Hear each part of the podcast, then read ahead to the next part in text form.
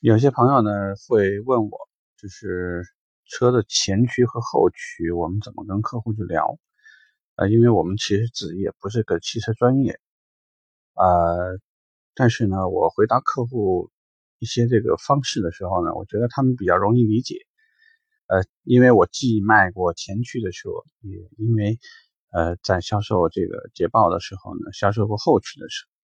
从自己的驾驶体验上来说。其实，呃，如果你不是爱好者，或者你们那不是那么热衷的话，不做一些这个比较明显的这个变道动作呀，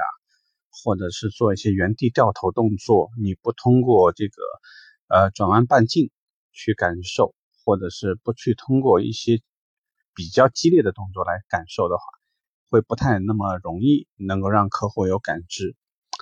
啊，坐在后排呢，有的时候会明显一些，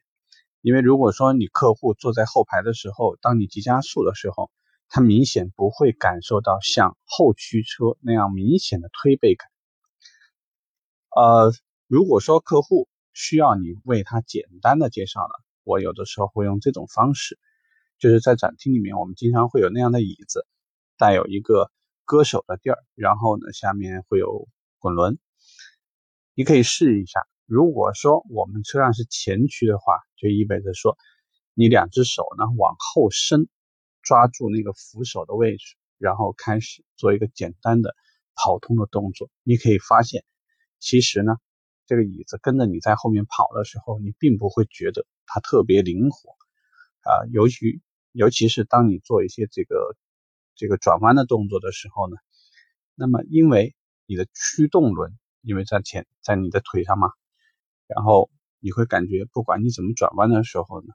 这个后面的这个椅子相比较而言，它的反应都会有些迟滞，并不是那么灵活，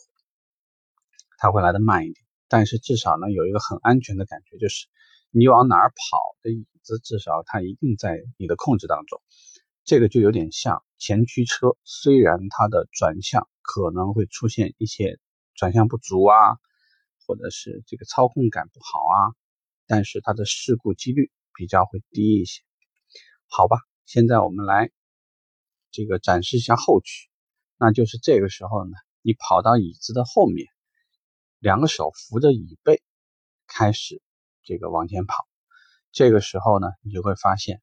你无论想做如何灵活的动作，这个椅子比你可能玩的还要还更欢乐一些，甚至说有的时候会甚至会出现一些类似于失控的动作。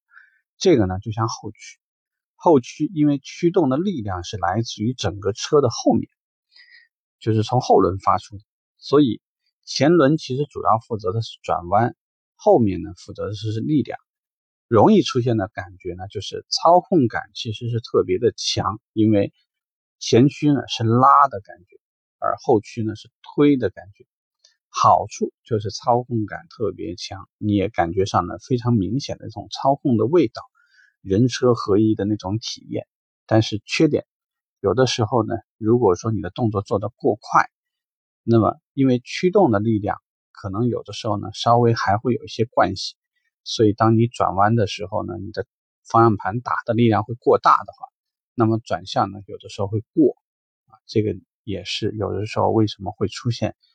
呃，有一些富二代啊，玩这个跑车啊，容易出问题，而且出问题就经常车毁人亡的主要原因。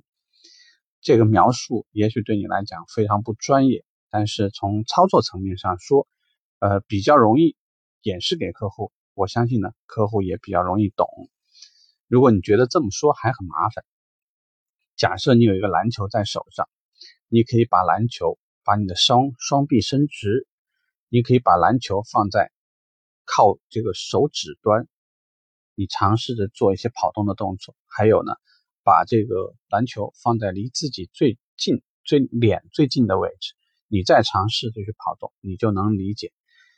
放在离手指最近的位置呢，就像前去，不管你往哪儿跑，你都会感觉呢比较迟钝。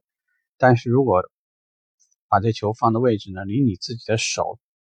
比你离你的脸最近的位置。你就会感觉你的手臂的这个动作呢，肯定会显得更加灵活一些。这个也是另外一种，呃，给客户吧做一些演示，或者说至少让你自己比较能理解的一种方式啊，希望对你是有帮助的。